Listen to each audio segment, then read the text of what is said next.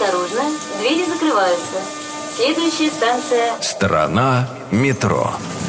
К 80-летию московского метрополитена.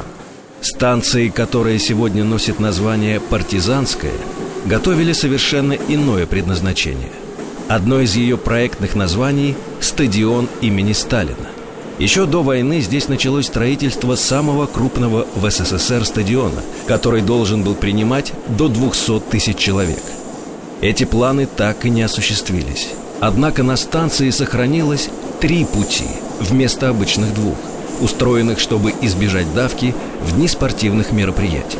Зрители приезжали бы к началу и разъезжались бы по окончании сразу двумя составами, а подъем и спуск на станцию должны были производить шесть эскалаторов.